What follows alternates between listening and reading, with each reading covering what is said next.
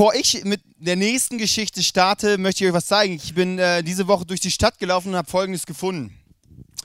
Ähm, da ist ganz sicher kein Gott, also macht euch keine Sorgen und genießt das Leben. Ich habe das gesehen und dachte so, das war so wild plakatiert, so auf so einem Haus einfach so dran gemacht. Dachte ich so, krasser Glaube. Wirklich ein krassen Glaube. Ich dachte, ich wäre schon im Glauben recht krass unterwegs, aber wo ich das gesehen habe, habe ich gedacht, wow. Also ich meine, ich könnte ja auch sagen, da ist ganz sicher ein Gott, glaube an ihn und fange an, das Leben zu genießen. Also ich weiß jetzt nicht, welcher Glauben krasser ist, aber das, wo ich das gesehen habe, habe ich gedacht, wow, dazu gehört krasser Glauben. Ich möchte starten mit meiner Geschichte und ich behaupte auch, dass es deine Geschichte ist. Und wenn man mit einer Geschichte anfängt, dann sagt man ja auch immer, ja, halt dich kurz und fang bitte nicht bei Adam und Eva an. Aber sorry, meine Geschichte fängt da an und wahrscheinlich deine auch. Und ich muss einfach bei Adam und Eva anfangen. Ich musste anfangen. Und der erste Punkt ist Schöpfung, Leben im Paradies. Damals vor einigen Jahren, die Theologen, die streiten ja darüber, wann das irgendwann gewesen sein. Okay, das können die Theologen, können darüber streiten, machen wir heute nicht. Äh, auf jeden Fall war Gott da und hat gesagt, okay, ich möchte einen Planeten schaffen, den Planeten Erde, wo wir drauf leben, ein wunderschöner Planet. Und Gott hat gesagt, ja, okay, jetzt bin ich da, dann ist Jesus da, mein, mein Sohn, der Heilige Geist, wir sind zu dritt, aber irgendwie ist es so ein bisschen, ähm, ja, ein bisschen, äh, das wäre ja noch schön, wenn ein paar mehr Leute, Party zu dritt ist immer relativ, naja, okay, wie es halt ist. Und die haben sich gedacht, okay, wir wollen Menschen schaffen auf diesem Planeten Erde und wir wollen Gemeinschaft mit diesen Menschen haben. Und hat überlegt, okay, und dann hat er Adam und Eva auf diese Erde gestellt und alles war toll. Gott hatte Gemeinschaft mit diesen Lebewesen. In 1. Mose 1,27 lesen wir: So schuf Gott den Menschen als sein Ebenbild, als Mann und als Frau schuf er sie. Gott schuf die Menschen und war begeistert. Jetzt eine Frage: War irgendjemand von euch dabei, als er die Menschen, die ersten Menschen erschaffen hat? War irgendjemand dabei? Also ich nicht. Also. Und ich wundere mich aber heutzutage wirklich, warum wir so oft tun, als ob wir dabei gewesen sind.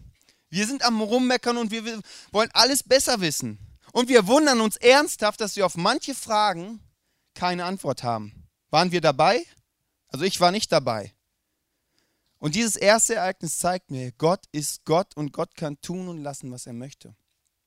Gott hat sich selber entschieden. Das war nicht ich. Ich habe nicht gesagt, Gott, Gott, ich will äh, auf die Erde. Ja, mich gab es gar nicht. Gott hat sich aus seinem Willen entschieden, Menschen zu machen. Es war sein Wille. Und das zeigt mir, Gott ist Gott und ich bin ich. Und Gott hatte eine Gemeinschaft mit diesen Menschen auf diesem Planeten. Es war ein paradiesischer Zustand. Es war alles schön. Gemeinschaft zwischen Gott und den Menschen. Und jetzt kommt das zweite Ereignis der Mensch kommt ins Spiel. Der Mensch, Unglaube und die Trennung. Warum ist geschehen, was geschah? Warum hat der Mensch von dieser Frucht gegessen? Ich glaube, dass es nicht unbedingt daran lag, dass sie jetzt die Frucht genommen haben und davon gegessen haben, sondern ich glaube, dass es das Grundproblem des Menschen ist, dass der Mensch nicht vertrauen kann, dass Gottes Pläne einfach sensationell sind. Dass der Mensch nicht vertrauen kann, dass Gott wenn er sagt, esst nicht von diesem Baum, dann das ist das, ist das Beste. Wir können nicht vertrauen. Und jetzt kann man natürlich fragen, wieso stehen in diesem Paradies zwei Bäume? Gott, was soll das denn? Hätte Gott nicht einfach sagen können, okay, ich mache Menschen und fertig. Und dann stellt er so einen Baum rein und sagt, von diesem Baum darfst du nicht essen. Warum macht Gott das?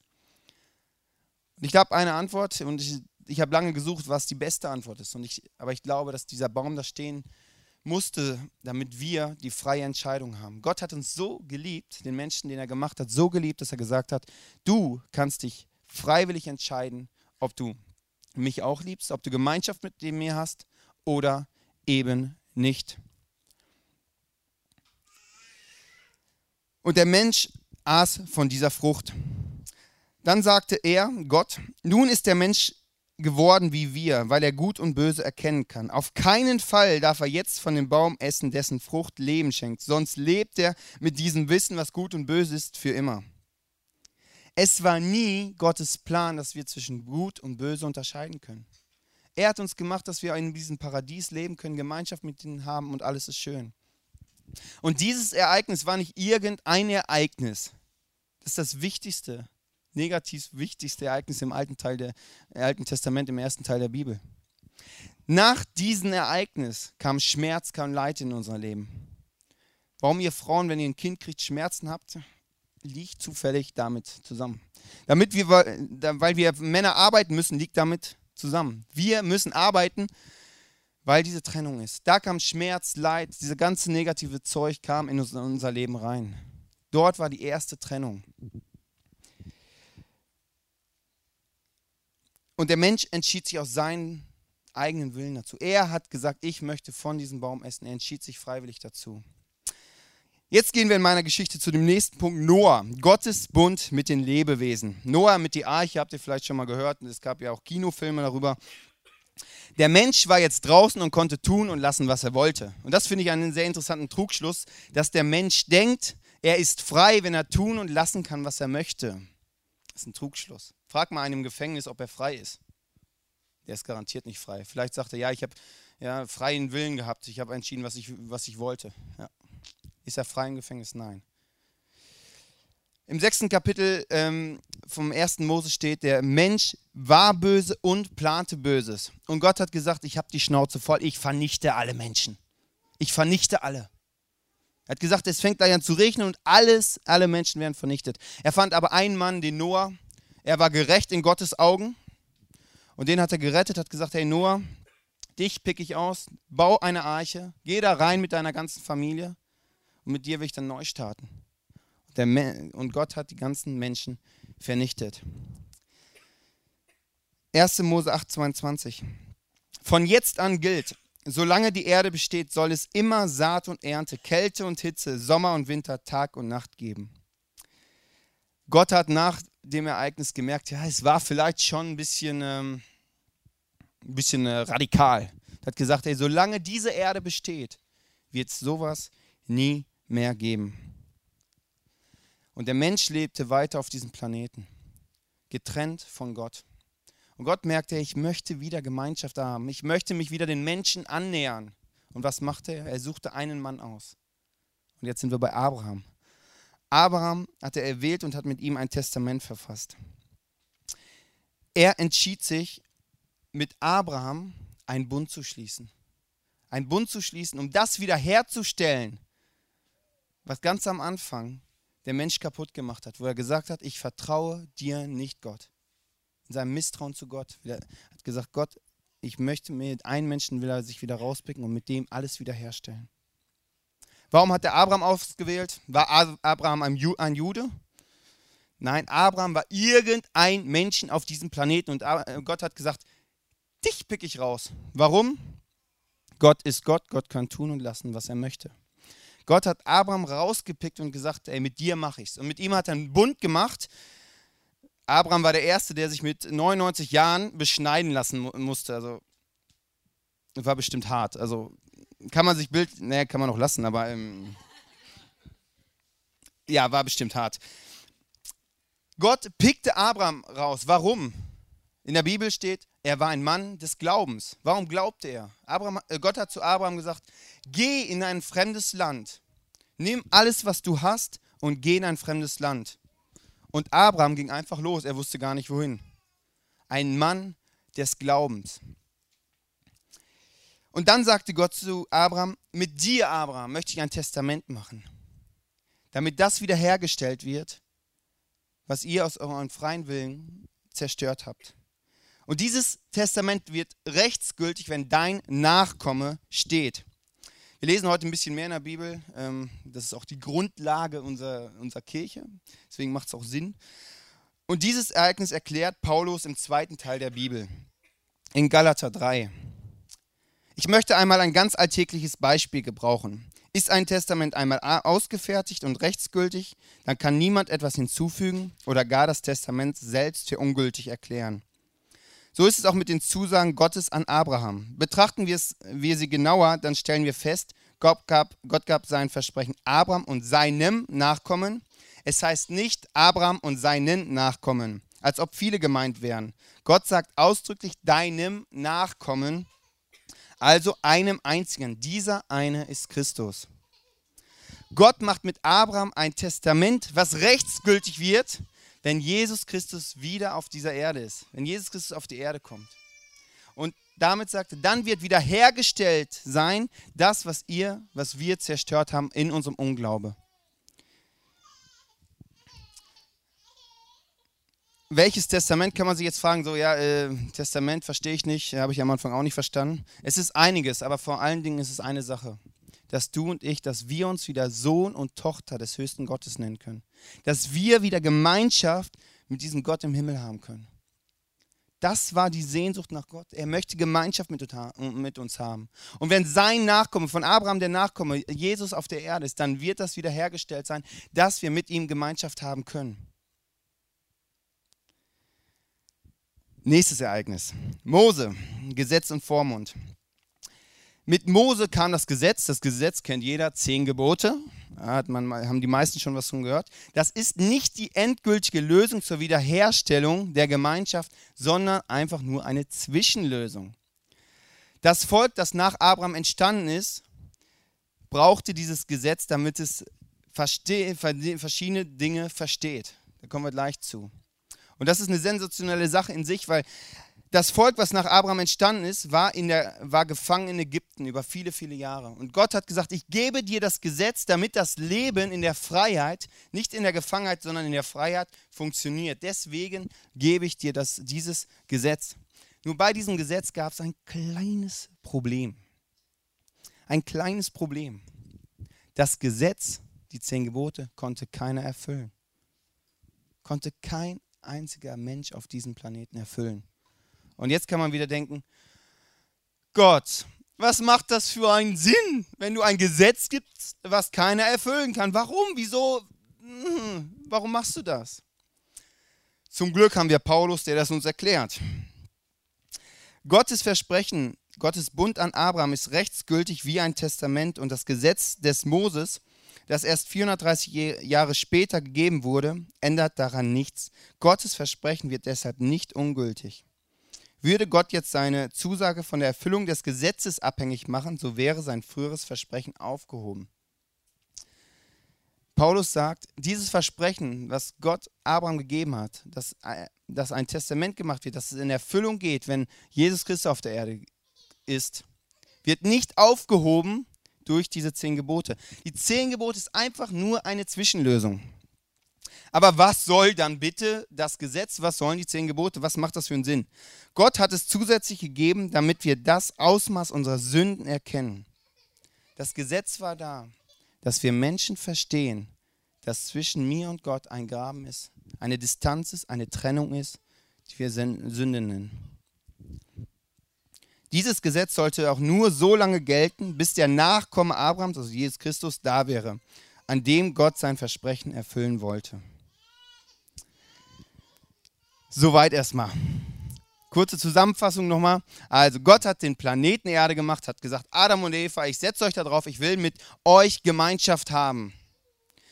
Der Mensch entschied sich gegen Gott, weil er Gott nicht vertraute und flog aus dem Paradies raus und Gott hat gesagt, ich vernichte alle Menschen. Hat Noah rausgepickt und gesagt, hey, mit dir will ich weitermachen.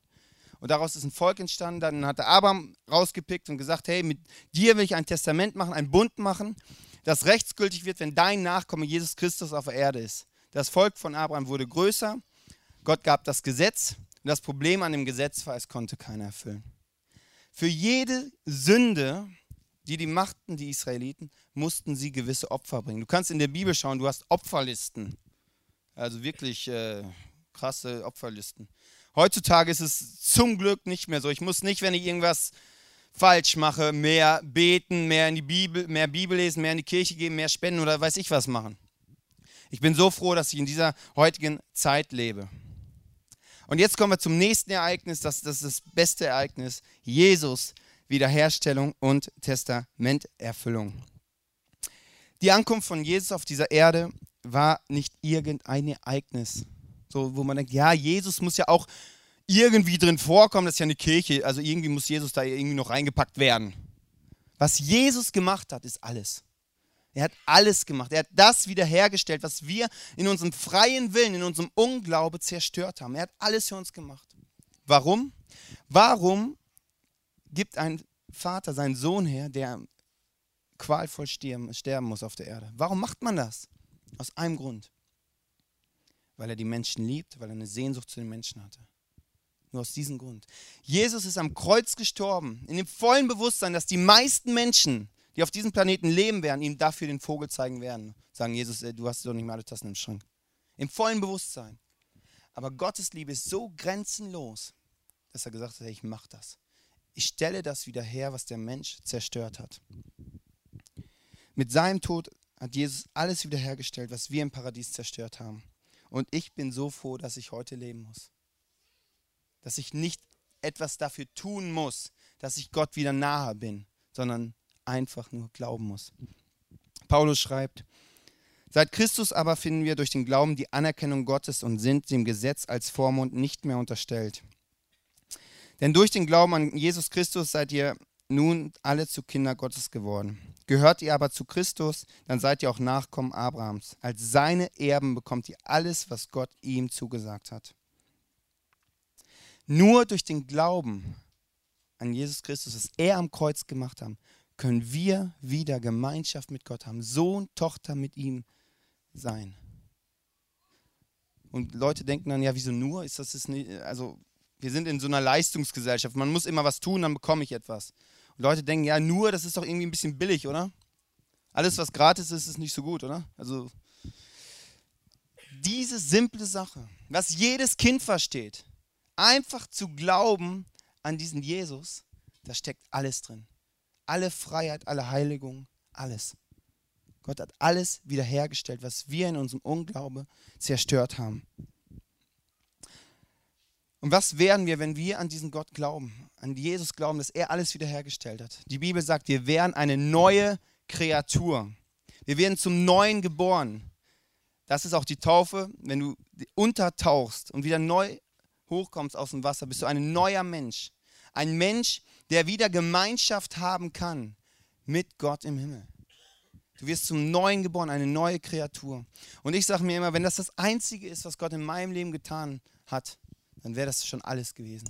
Jedes Wunder, was ich in meinem Leben erleben darf, und das sind schon ein paar, du kannst mich hinterher gerne ansprechen, ich kann dir ein paar erzählen, ist einfach gratis zusätzlich. Gibt Gott uns einfach gratis dazu, weil er uns einfach so grenzenlos liebt. Wir haben mit der Schöpfung angefangen und hören auch mit der Schöpfung auf. Schöpfung, Leben im Paradies. Wir sind wieder am Anfang. Offenbarung 21.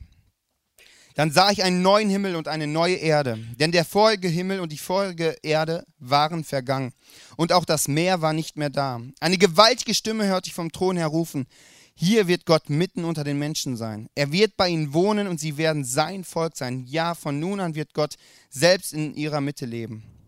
Er wird alle Tränen trocknen und der Tod wird keine Macht mehr haben. Und jetzt kommt ein krasser Satz, den finde ich genial. Leid, Klage und Schmerzen wird es nie wieder geben. Denn was einmal war, ist für immer vorbei. Der auf dem Thron saß, sagte, siehe, ich mache alles neu. Jesus wird wiederkommen. Und wenn er wiederkommt, wird alles so sein wie am Anfang. Paradies. Wir können Gemeinschaft haben. Gott wird mitten da in unserer Stadt wohnen. Wir können ihn in die Augen schauen. Wir können mit ihm Gemeinschaft haben. Und mein Wunsch ist, oder ich hoffe nicht, dass da wieder zwei Bäume sind und wir wieder entscheiden müssen. Aber wenn das so ist, dann können wir hier auf der Erde anfangen zu vertrauen, dass Gott es gut meint. Dass Gott den, den besten Weg hat. Und wenn er sagt, esst nicht von dem Baum, dass ich weiß, hey, dieser Plan ist einfach sensationell für mein Leben. Das kann ich lernen. Gott wird eine neue Welt machen. Und wir denken ja immer so, okay, wir leben auf diesem Planeten, wir sterben irgendwann und dann kommen wir alle in den Himmel. Das ist unser menschliches Denken so. Ein Gott, so nach dieser Erde kommen wir alle schön in den Himmel. Und wenn wir in die Bibel schauen, dann äh, steht es da leider ein bisschen anders. Dieser neue Planeten, die neue Erde, ist für alle Menschen die eine neue Kreatur sind. Für alle Menschen, die sagen, hey, ich glaube an diesen Jesus, dass der alles für mich gemacht hat, der alles wiederhergestellt hat für mich. Die kommen da rein. Das ist zwar eine, für uns hart zu verstehen, aber Gott ist Gott. Also schöne Geschichte ist meine Geschichte. Die Frage ist jetzt nur, Was machen wir im Jahre 2012 in Bielefeld mit dieser Geschichte? 2. Korinther 5. Gehört jemand zu Christus, dann ist er ein neuer Mensch. Was vorher war, ist vergangen. Etwas Neues hat begonnen. All dies verdanken wir Gott, der durch Christus mit uns Frieden geschlossen hat. Er hat uns beauftragt, diese Botschaft überall zu verkünden. Was Jesus in mein Leben gibt, ist alles. Ich genieße mein Leben. Das ist nicht, weil ich jetzt hier vorne stehe, sagen muss, ich genieße mein Leben. Du kannst mich auch äh, unter der Woche immer fragen, ich genieße und ich liebe mein Leben. Manchmal geht es zwar so, aber ich genieße es. Und das merke ich, wie mein Leben das reich macht. Und mein Plan auf dieser Erde oder mein Ding, das ich hier lebe, ist, dass ich anderen Menschen von diesem Gott erzähle. Von diesem Jesus erzähle, der alles wiederhergestellt hat. Und genau das ist auch das, was Jesus seinen Jüngern gesagt hat. Geht hinaus in alle Welt, erzählt den Leuten von Jesus, was er gemacht hat. Das ist unser Job hier auf der Erde. Deswegen sind wir hier. Ich bin hier, um Gott zu vertrauen und das weiter zu erzählen. Nicht mehr und erst recht nicht weniger. Das ist unser Job. Das ist mein Job. Zum Schluss möchte ich einmal noch mal auf Noah, Noah mit der Eiche zurückkommen. Warum sind die Menschen bei Noah ertrunken? Warum sind sie ertrunken? Weil sie böse waren, weil sie Böses planten, weil sie Scheiß gemacht haben? Nein, sie sind aus einem einzigen Grund ertrunken, weil sie nicht geglaubt haben, dass es regnen wird. Sie haben nicht geglaubt, dass es regnen wird. In 1. Petrus lesen wir, dass Gott langmütig ist. Er hatte Geduld. Er hat gesagt, Noah, bau dieses Riesenschiff. Und die Leute haben gesehen, wie Noah dieses Riesenschiff gebaut haben. Aber die haben nicht geglaubt, dass es anfangen wird zu regnen. Sie hatten die Möglichkeit, in die Arche zu gehen. Sie hatten die Möglichkeit, aber sind nicht reingegangen. Und es wird wieder regnen. Wenn Jesus kommt, wird es wieder regnen. Und es ist wieder eine Arche da. Die Eiche nennt sich Jesus. Die Frage ist, glaube ich daran, dass es regnen wird oder nicht? Nehme ich die Möglichkeit, die Arche, die sich Jesus nennt, gehe ich dort rein oder nicht? Das ist meine Geschichte. Das ist die Weltgeschichte, wie auch immer du es nennen magst. Aber jetzt bist du dran und du musst auf diese Geschichte eine Antwort geben. Es ist nicht so eine Option, also es geht nicht, ja, Gleichgültigkeit geht nicht. Du musst eine Antwort geben. Keine Antwort ist nämlich auch eine Antwort. Und keine Antwort heißt, danke Arche, bleib da stehen, wo du bist, brauche ich nicht. Ich lade dich ein, diese Musik wird jetzt ein bisschen spielen, wo du einfach in, in deinem Herzen eine Entscheidung treffen kannst. Was machst du mit dieser Geschichte? Was hat das mit deinem Leben konkret heute und jetzt hier in Bielefeld im Jahre 2012 zu tun?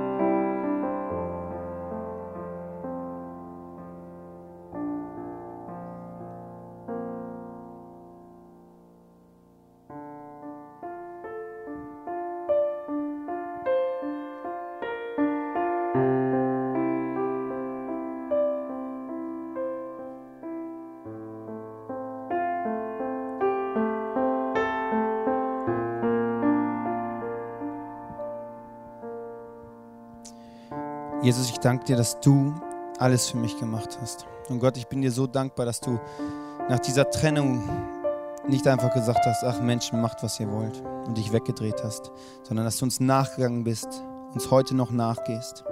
Und es tut mir leid, wo ich in meinem vollen Bewusstsein, in meinem vollen Unglaube einfach Dinge gemacht habe, wo du sagst, hey Manuel, das ist nicht das Beste für dich wo ich von dieser Frucht esse, weil ich denke, das ist das Beste für mein Leben. Und dann merke, das zerstört mein Leben.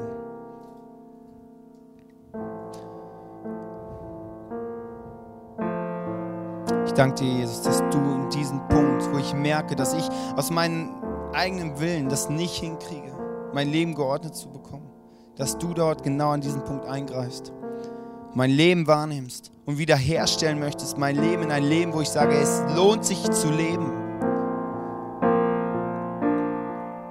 Du machst, schenkst ein Leben, was reich ist auf dieser Erde und was weiter über diese Erde hinausgehen wird.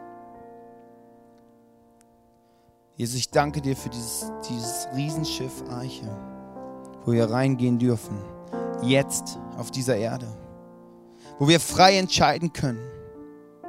Weil irgendwann kommt die Zeit, da können wir nicht mehr entscheiden. Da hat es angefangen zu regnen. Und ich sehe nur noch, wie das Schiff wegfährt. Und ich bete, dass diesen Moment keiner in diesem Raum erleben muss, wo er auf den Boden fällt und sieht, scheiße ist das stimmte doch.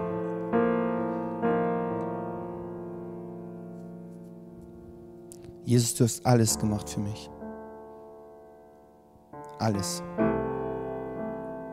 Dafür danke ich dir. Amen.